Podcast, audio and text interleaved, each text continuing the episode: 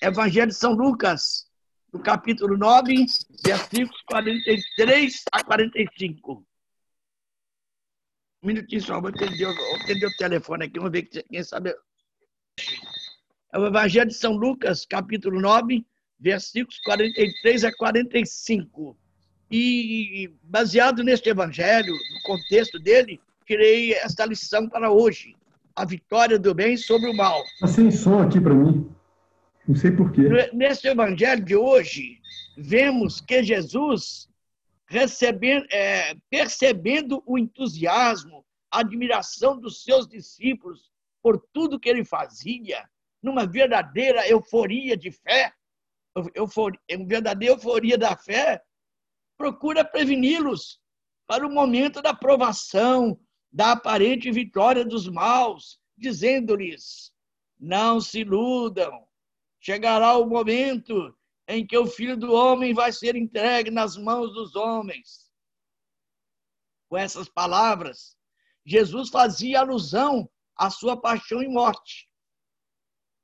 A narração evangélica diz que os discípulos não entenderam o que Jesus queria dizer com aquela advertência.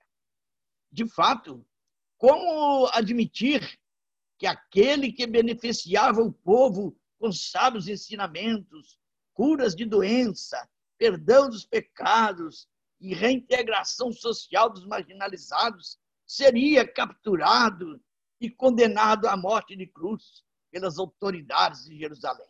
Quem poderia imaginar isso? Isto não entrava na cabeça dos discípulos de maneira alguma. Não entrava na cabeça deles que, como os outros judeus, em geral, esperavam por um Messias materialmente poderoso, um rei vencedor, cercado de um grande exército, de um poderoso exército que expulsaria os romanos da Palestina. A morte de Jesus na cruz nos introduz na esfera dos planos de Deus, mistério que escapa à nossa compreensão. Após a vitória da ressurreição, Jesus dirá aos discípulos de Emaús: era preciso que o Messias sofresse tudo, tudo isto e entrasse na sua glória. De fato, Jesus saiu glorificado com a sua ressurreição. Precisamos aprender a confiar nos planos de Deus, mesmo quando tudo parece difícil, quando os maus parecem é, vencedores, parecem triunfar, mas não nos, não nos iludamos. A vitória será de fato do bem, pois contamos com a presença do ressuscitado. Ele está no meio de nós. O cristão é aquele que segue Cristo primeiro nas provações, nos sofrimentos, depois na glória, na vitória do bem sobre o mal. Quem tem fé não se deixa abalar diante das provações e sofrimentos desta vida. E agora vamos fazer a oração, a oração do dia.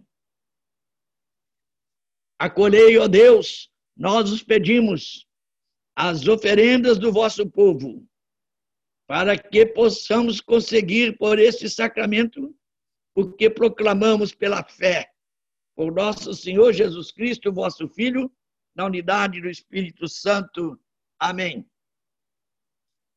Terezinha, a grande missionária, padroeira das missões, a bênção de Deus Todo-Poderoso, Pai, Filho e Espírito Santo, desça sobre vós, vossos familiares, e permaneça para sempre.